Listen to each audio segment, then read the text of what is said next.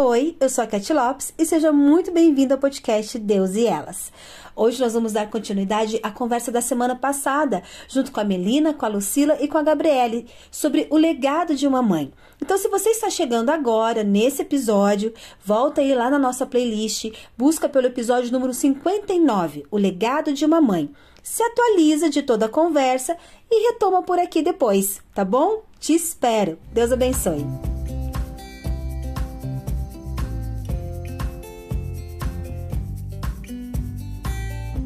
Mas isso está em Provérbios 6, 20, né? Onde nós, onde os filhos são chamados a não abandonar os ensinamentos da, é da mãe.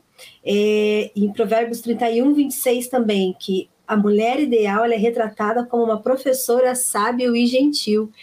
E, e, eu não sei se esse foi um dos provérbios que te inspirou a escrever o livro, Melina, ensinando no caminho, porque é bem esse o papel, né, que, é que a gente comece a exercer na vida cristã dos nossos filhos. E eu costumo dizer assim, que é algo que eu trago para mim, é, e precisa ser uma lembrança diária.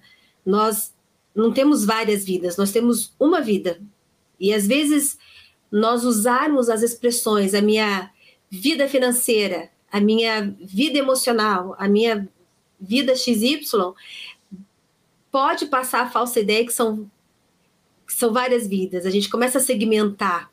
E ouvindo isso desde criança, quando chega na fase adulta, a gente encontra essa dificuldade de entregar o todo para Deus. Você vai começar a entregar, não, eu vou entregar só a minha vida financeira, que é a mais difícil. Não, eu vou entregar só a, a, a minha vida emocional, porque agora eu quero casar.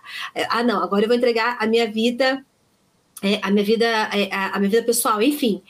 Então, é, mas nós ensinarmos eles, né, que é uma vida e que essa vida tem o controle de Deus, eu acho que pode ser colocada aí como um dos, como um dos principais legados sobre, sobre as verdades de Jesus. Sim, com certeza. É, uma, até no script estava perguntando ali, né? O que, que a gente gostaria de poder compartilhar, quais legados a gente gostaria de deixar, qual seria o maior legado, né? Que a gente uhum. gostaria de deixar para os nossos filhos. E eu vejo que obviamente, nós, como mães cristãs, queremos que eles amem a Jesus acima de tudo. Né? Hoje, o meu maior legado que eu espero que as minhas filhas alcancem na vida adulta, ao longo da vida e permaneça mesmo quando eu me for, é que elas amem a Jesus acima de tudo. E isso vai puxar todas as outras coisas, sabe? Porque se elas amam Jesus acima de tudo, elas vão cumprir o propósito de Deus na geração delas, que é um desejo que nós temos, e cumprir o propósito na gera, delas, na geração delas, inclui formar uma família abençoada, inclui ter um emprego que o Senhor direcionar e assim poder tocar a vida das pessoas onde elas vão estar, o trabalho, tudo está envolvido, sabe? Em cumprir o propósito que vem de um amor a Jesus. Então, é claro que a gente quer filhas e filhos que tenham um bom caráter, que sejam bons profissionais, que sejam bons pais, boas mães, mas tudo isso vem debaixo do guarda-chuva de amar Jesus acima de tudo, porque quando nós temos uma vida que ama Jesus acima de tudo, todas as outras coisas estão ordenadas. Então, quando a gente pensa o que eu quero deixar para os meus filhos de legados, eu penso nesse único legado, que é o principal, que é o guarda-chuva onde todas as outras coisas se submetem, que é o amor a Jesus, o temor a Jesus. É, e Gabi, você é, é, agora como a mãe do Filipe, mas também como psicóloga, assim, né, que você recebe essas famílias, o que que você sente assim que é que está faltando nos pais com, sabe, com essa construção na vida dos filhos? Qual seria Eu o alerta para nós?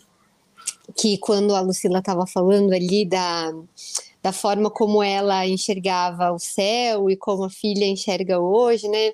Me fez pensar, que acho que caminha com o que você está me perguntando, é que muitas vezes o que acontece, que a gente observa muito é, em consultório, é que nem sempre o legado é bom. Né? Tem coisas que a gente traz e que a gente carrega que nem sempre são lindas e maravilhosas. E o que, o que a gente percebe, que é um desafio muito grande, é como é que eu faço para estruturar, então, a partir do que eu não tive, né? A partir de realidades que eu não vivi. Então, nós estamos falando aqui, mas existem famílias talvez que vão nos escutar e mulheres que vão nos escutar que não tiveram esse exemplo da mãe no tanque cantando. Né? Eu tenho a lembrança da minha mãe dirigindo e de parar o carro porque sentiu a presença de Deus. Mas tem pessoas, talvez, que não tenham isso. E é difícil fazer essa construção. Então, o que eu vejo dos pais hoje é essa, é, esse salto de geração que a gente deu, que é muito brusco, em um período de tempo muito curto, né? Então, eu, se eu pensar na minha geração, né? A minha geração, eu tenho 30 anos, a gente já tinha muita coisa, já tinha televisão, já tinha computador, né? Não tinha internet tão fácil como a gente tem, mas já tinha né? Era, já eram as coisas mais fáceis, mas é muito diferente. Num período curto de tempo, se a gente pensar 15 anos, pulou 15 anos, essa, essas crianças, esses adolescentes têm acesso ao celular com informação super rápida, é, de coisas que a gente não faz nem ideia, de uma infinidade de jogos que eles têm acesso e de coisas que na geração dos pais isso não era uma realidade. Então eu vejo os pais perdidos nesse lugar de até onde eu dou o limite, até onde eu falo, até onde eu obrigo fazer. Então, a gente estava falando de intencionalidade, e entender também que intencionalidade é diferente de obrigação. Né? Eu vou, eu vou ser intencional, mas eu não vou ficar obrigando. Mas como é que eu faço também se meu filho não quer fazer?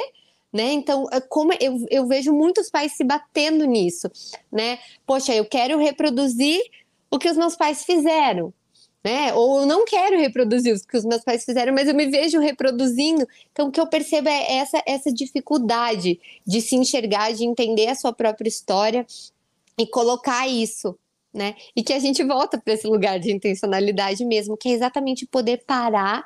Né, se eu pudesse dar um conselho, é o que eu falo para os pais no consultório praticamente todo dia, porque eu atendo muitas famílias. Eu preciso parar e entender o que, que eu quero e o que, que eu não quero. Às vezes é consciente, às vezes não é, então eu preciso parar e observar. Eu preciso parar e ver. A Melina falou outra coisa interessante que a gente vê o tempo inteiro no consultório também: a questão da individualidade de cada filho, da individualidade de cada geração.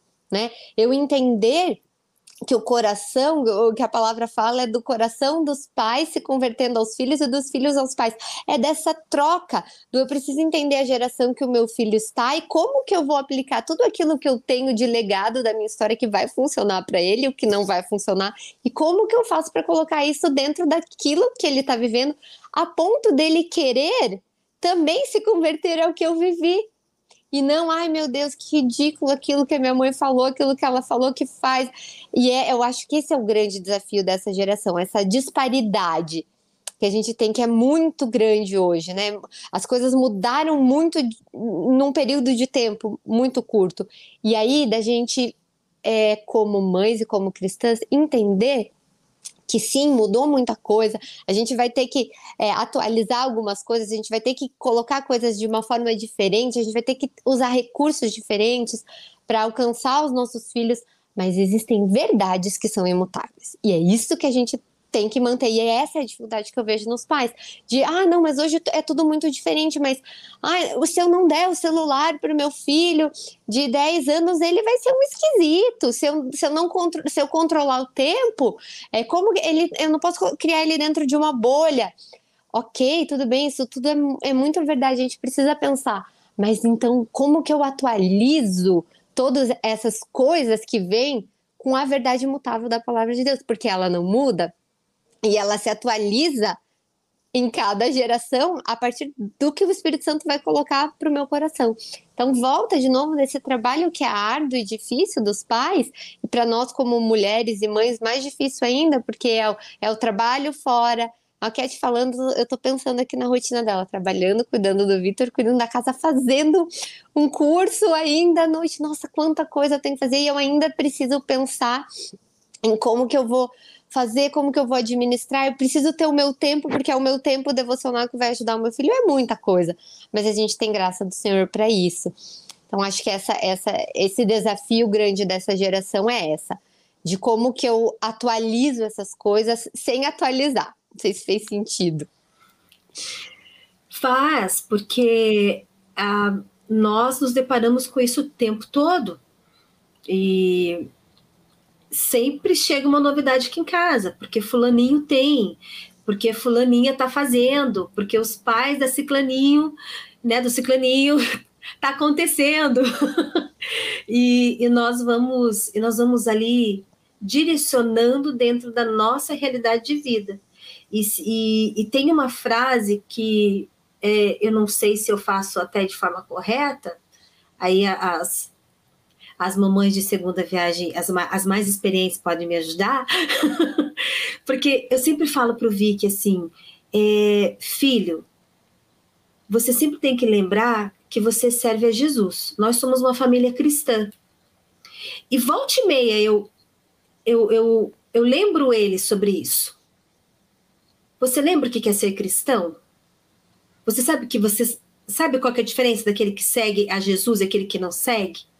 Porque assim, eu, eu preciso mostrar para ele aquela velha frase, né? A, é, é, é, a prática daquela velha frase: você não é todo mundo. e o tal do você não é todo mundo não é só uma resposta ampla, aleatória. De fato, não somos. E, e se existe algo assim que é muito complicado, pelo menos nessa fase que ele está é que ele está vivendo, é a comparação, é o que o outro tem e eu não tenho. Então aí eu trago discussões do tipo, é para que que você precisa? É, até que às vezes chega, né, chega num determinado, é, a, dependendo do que é, chega naquela resposta curta e objetiva, não, não, porque não quero. porque eu sou tua mãe e eu sei o que é melhor para você. A gente não passa, né, sem dar essa resposta. Que eu acho Mas... que às vezes é um pouquinho do que falta, viu, Cat? é, às vezes também falta um pouquinho disso de é isso, ponto, né? É. Muita coisa você vai entender lá na frente, né? É, e, e, e às vezes a gente quer é, nesse legado que nós não queremos passar, né? Você disse algo muito interessante que nem todos os exemplos foram bons, nem todo legado é bom. E então a gente também fica nesse lugar, assim, ai, mas se eu fizer né, dessa forma, ai, não, minha mãe ou meu pai era assim comigo, eu não quero replicar isso. E então você fica naque, né, naquele bambolê até encontrar o equilíbrio. Melina, como que funciona em casa com isso? Assim? Ah, eu, eu gosto muito, como eu falei, como Melina, eu tenho, é bem firmona. Como eu tenho filhos em idades diferentes, a gente prova isso de maneiras diferentes, né? E eu vejo como é bom realmente cada etapa. É, tenho, hoje as minhas filhas elas entendem que a gente tem uma cosmovisão diferente da que as, as amiguinhas que não, não creem em Jesus têm. E mais, a gente tem uma cosmovisão diferente do que algumas amigas que creem em Jesus têm, porque aqui nos Estados Unidos nós temos o protestantismo nominal. Assim como a gente tem o católico não praticante no Brasil, aqui a gente tem o protestante não praticante. Ou a pessoa que se diz cristão, até vai na igreja, mas não vive uma vida cristã genuína, que é mais comum do que no Brasil. Então, eu tenho ensinado elas que existe o padrão da palavra de Deus, independente de quem, da onde que vem essa fonte. Então é muito legal que a gente já teve discussões, por exemplo, um dia estava passando uma, um seriado e a pessoa era a barriga de aluguel da outra. Na verdade, não era barriga de aluguel, era se compartilhou a barriga para a outra ter o filho. E a Manuela olhou para mim e falou assim: "Isso é legal?" Eu falei: "Sim, a lei permite." Isso aí especificamente estava acontecendo no seriado. E ela falou assim: "Mas o que que a gente pensa sobre isso?" E eu achei muito legal entender que a gente tem uma cosmovisão e que a nossa uhum. cosmovisão faz uma leitura da realidade.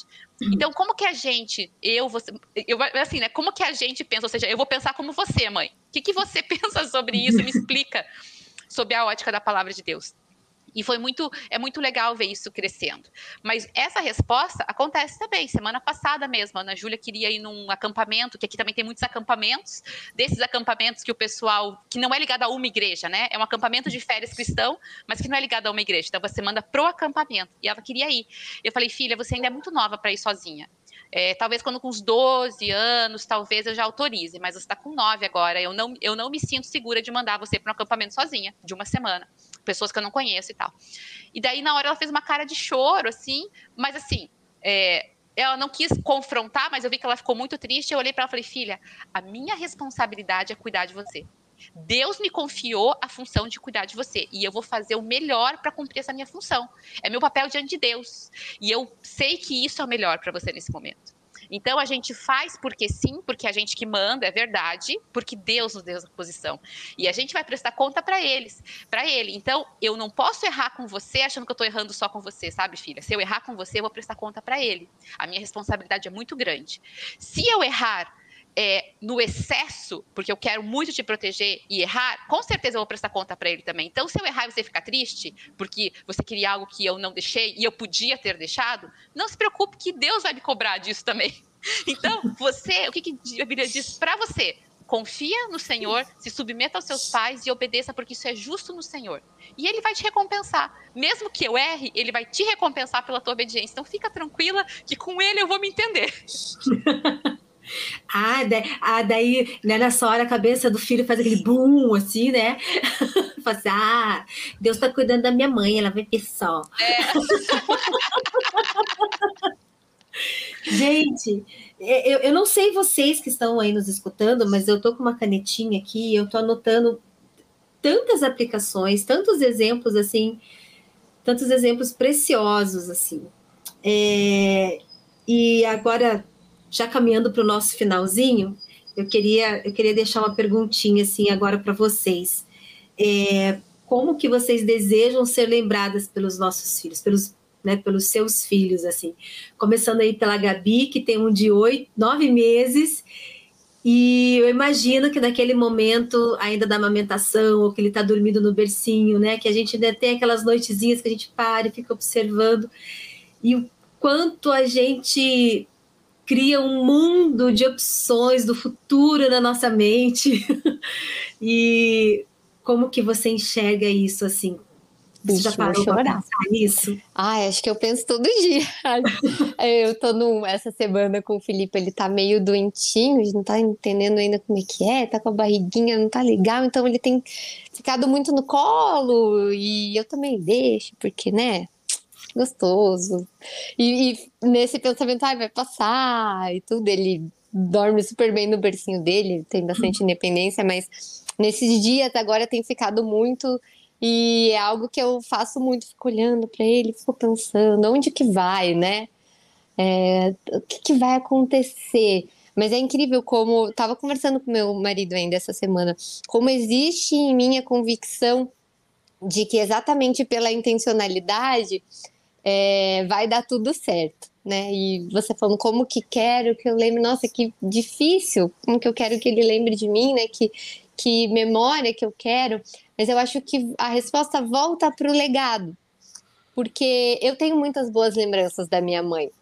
A minha mãe foi uma mãe com desafios e, e questões, como toda mãe, nenhuma é perfeita, mas a lembrança que eu tenho dela é muito boa. Do colo, do amor, do carinho e principalmente da presença, do estar ali, né?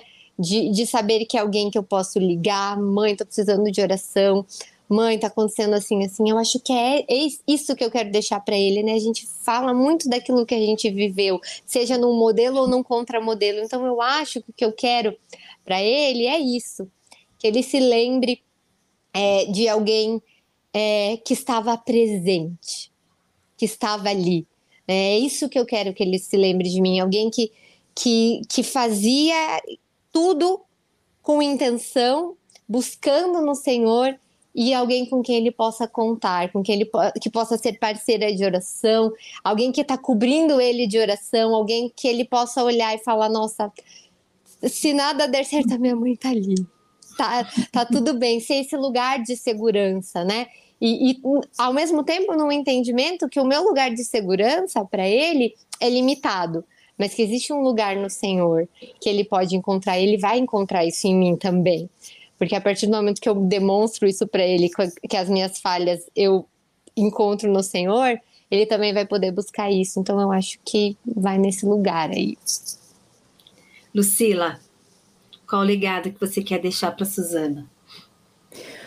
O legado que eu quero deixar para minha filha é o mesmo que a Melina falou que, que queria deixar nas filhas dela, né? Que elas sejam é, crianças que, né, que vão crescer, vão se tornar mulheres de Deus, que amem a Jesus acima de tudo. Então, assim, eu, eu anseio, né, almejo que a minha filha lembre de mim como alguém que amou Jesus acima de tudo e eu só vou fazer uma, um adendozinho sobre o livro da Melina. Quando eu estava lendo o livro da Melina, eu estava de férias e ela tinha um capítulo que ela falava que a gente não precisa tirar férias de Deus, nem de devocional, só porque a gente está de férias. Então, que se você está numa cidade diferente, aproveite para conhecer uma igreja ali do local.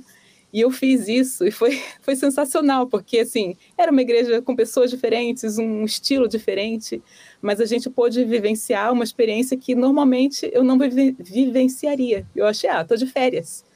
É, eu, eu, tiro fotos das coisas que dos livros de devocional ou dos das coisas de música, né? Tiro fotos disso e levo comigo no celular. Olha, a gente não está levando a Bíblia, mas as páginas da Bíblia estão aqui. Vamos dar um zoom e vamos ler o celular, uhum. a gente tem que usar a tecnologia a nosso favor. Então, assim, eu quero ser lembrada pela minha filha como alguém que amou Jesus acima de tudo, que não pode ficar um dia, um dia sem a palavra, sem receber uma palavra, sem dizer uma palavra para Deus, sem, sem incluir ele em tudo que eu tô, que eu tô fazendo. É isso que eu almejo para mim mesma e eu quero ser lembrada por ela dessa maneira. É, a Melina já disse um pouquinho dessa questão do, é, é do legado. Então, eu queria que você acrescentasse a sua resposta. é, às vezes parece óbvio a gente dizer, ah, eu quero que ele tenha é, os valores, eu quero ser lembrada, né, por ser uma mulher de, é de Deus. E às vezes quem está nos escutando fala, ah, gente, mas claro, nós somos crente, né? Essa é a primeira coisa que vai vir, né, mas que não é algo da boca para fora, porque é, é, esse amar a Jesus vai influenciar em todos os outros valores, vai influenciar nessa cosmovisão. É, eu sabe quando vocês estavam falando, você, as, as duas estavam comentando das suas próprias mães, e eu acho muito lindo quando eu ouço alguém falando ou leio um livro que alguém está contando, ah, eu lembro da minha mãe orando, eu lembro da minha mãe cantando hinos. A minha, os meus pais se converteram muito próximos da minha conversão, né? E a gente se converteu, eu, eu tinha 14 anos, minha mãe se converteu um ano antes, e meu pai já morava, eles já eram separados, então eu não convivia com ele, mas ele se converteu pouco antes de mim, que ele que me levou para a igreja em seguida. Então eu não tive essa memória de infância. Eu, a única memória que eu tenho que da minha família cristã, digamos assim, foi quando minha mãe se converteu e ela estava passando por uma situação financeira muito difícil, mas ela começou a encontrar esperança novamente em Jesus, né? Mas eu não tinha, eu não tenho essa memória. Então quando eu ouço isso, eu acho muito lindo. E eu fico pensando se eu estou construindo isso com as minhas filhas também, porque realmente eu quero que elas tenham essas memórias. E tem uma música que eu amo e que sempre que eu oro, sempre que eu canto essa música eu choro, e que ela fala assim, ela é em inglês, né, mas ela fala assim, que os meus filhos contem aos seus filhos, que essa seja a memória deles, que toda a minha alegria estava nos céus e que o Senhor era o meu maior tesouro. Para mim resume sabe? Porque é claro que a alegria, é, a confiança em Deus em tempos difíceis, é, levar a Deus as minhas necessidades, todas essas questões da nossa vida cristã cotidiana, elas acompanham um coração que ama Jesus, como a Gabriele falou. Eu preciso amar Jesus acima de tudo. Porque se eu amo Jesus, as outras coisas vão caminhar junto e vai ser natural que as minhas filhas vejam isso. Então, para mim, essa é uma oração que essa música faz, é que que os, todo o meu tesouro e minha alegria estavam nos céus e que o Senhor era tudo para mim. É isso que eu quero que os meus filhos lembrem de mim e contem para os seus filhos. Porque daí a gente vai ter uma geração de crianças que amam a Jesus, mas que são que buscam ser bons cônjuges, porque eles veem isso em nós, que buscam ser bons profissionais, porque eles veem isso em nós, que buscam alcançar outras vidas, como a Lucila falou, porque vem, nossa, minha mãe trabalhou tanto para alcançar outras meninas além de mim. Eu também quero fazer isso, eu quero poder espalhar a semente, a mensagem, porque eu vi minha mãe fazendo isso. Então tudo está interligado. E daí para mim conclui com o Salmo 78, que eu acho lindo, né? Que fala que uma geração não esconderá da outra os grandes feitos do Senhor. Mas ele fala assim no versículo 6, ó, porque a geração seguinte vai conhecer e também os filhos que ainda nascerão contarão aos seus próprios filhos, eles por sua vez. Então ele está falando de três gerações aqui. Eu falando para a próxima geração, que falará para a próxima e ainda para a próxima. Então eu acho que é isso que a gente tem que buscar, que a mensagem seja transmitida mas, já que eu comecei falando do Hamilton e você gostou, Cat, vou terminar falando uma coisa que me levou muito. Eu, a gente gosta muito em casa desse musical. Eu, as meninas, a gente gosta. Mas é ele, ele, era obcecado por, pelo legado, mas no começo, principalmente da vida dele, ele não era obcecado por deixar um legado pelo bem das próximas gerações, mas pelo seu próprio nome. Ele queria uma guerra, que ele pudesse morrer na guerra para que o nome dele fosse conhecido. Nós, como mães, nós não queremos que o nosso nome seja conhecido mas com o nome de Jesus. Então, se daqui quatro gerações, cinco gerações, não se lembrarem mais do meu nome, porque a verdade é que a gente não lembra o nome dos nossos tatatatataravós, eu vou confessar, eu não sei. Mas se aquilo que foi ensinado estiver lá, o Jesus na vida da minha família, é isso que importa, não o meu nome. Então, acho que esse é o legado que nós queremos deixar. Que os nossos filhos sempre tenham essa memória de nós e que se um dia a nossa memória passar, porque passa, né? Mas que Jesus nunca se afaste da nossa família. Amém, amém, meninas. Ave Deus, esse mês eu tô assim com o coração rasgado. Tanta, tantas coisas assim que eu estou aprendendo e que eu tenho buscado aplicar. No, no episódio anterior nós conversávamos é, com a Tati, que é escritora do livro Maternidade Presente ou Fardo, e com a Geise, do Mães pela Graça, e nós falamos muito do lugar de descanso, né? E eu estou vivendo isso nessa fase. Eu venho de uma rotina bastante é, carregada, estou quase sendo sobrecarregada. e aí, e, e esses dias eu escutei algo do Vitor assim que, que me arrebentou. Essa é a palavra, né? E, e eu falei assim, poxa, eu acho que de repente eu não estou passando. E agora a menina falando sobre alegria, né? De repente eu não esteja passando essa alegria, esse descansar em casa, porque eu chego em casa acelerada, tem isso, tem aquilo outro para fazer, tipo, é cobrança, já fez, já, né, ainda não fez, então vamos fazer. Então eu sempre, esses últimos meses, eu tenho vivido só nesse espaço aqui da, da administração. e, e eu, de repente, sou confrontada, né, com uma fala dele, assim, que. E eu fiquei pensando sobre isso e e daí vem bem assim. Deuteronômio 6 e 7, né, Melina? que diz assim: Essas palavras que hoje te ordeno estarão no teu coração. Deves ensiná-las diligentemente aos teus filhos e falar delas quando te sentares em casa, quando andares pelo caminho, quando te deitares e quando te levantares. É, faz parte do legado todos esses nossos momentos, né? E e a Gabi trouxe algo assim desse nosso parar, desse nosso respirar, de reorganizar, porque eles não podem ser afetados com isso. Eles vão, eles vão viver as consequências conosco, mas que eles enxerguem Jesus em tudo, em tudo que nós estivermos fazendo. Né? Se nós estamos com muitas atividades, se nós estamos de férias, se nós estamos no caminho que eles andem e que eles vejam pelo nosso exemplo que Jesus ele está centralizado na nossa vida, entronizado na nossa vida.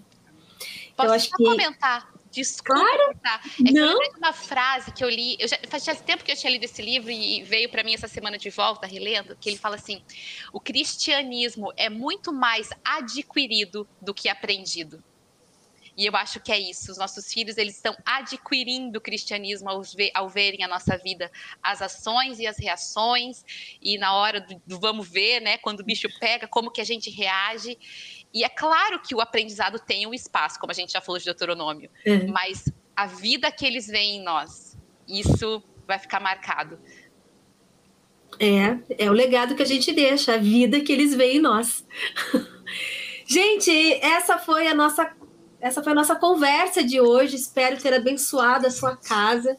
Espero que você tenha sido abençoado realmente por, por esses ensinamentos, por essas é por esses exemplos, né, que foram expostos aqui de diversas situações. Fiquem conosco durante esse mês. Tem mais assuntos sobre maternidade vindo por aí, com mais convidadas, e eu espero ter a sua companhia aqui. Lembrando vocês dos nossos livros do mês, que é a Maternidade Presente ou Fardo, com o cupom Maternidade 30 e ensinando no caminho, é, aplicando o cupom Ensinando 30, vocês vão ter 30% de desconto lá no site de publicações pondiário.com.br. Espero vocês na próxima conversa e Deus abençoe. Tchau, tchau.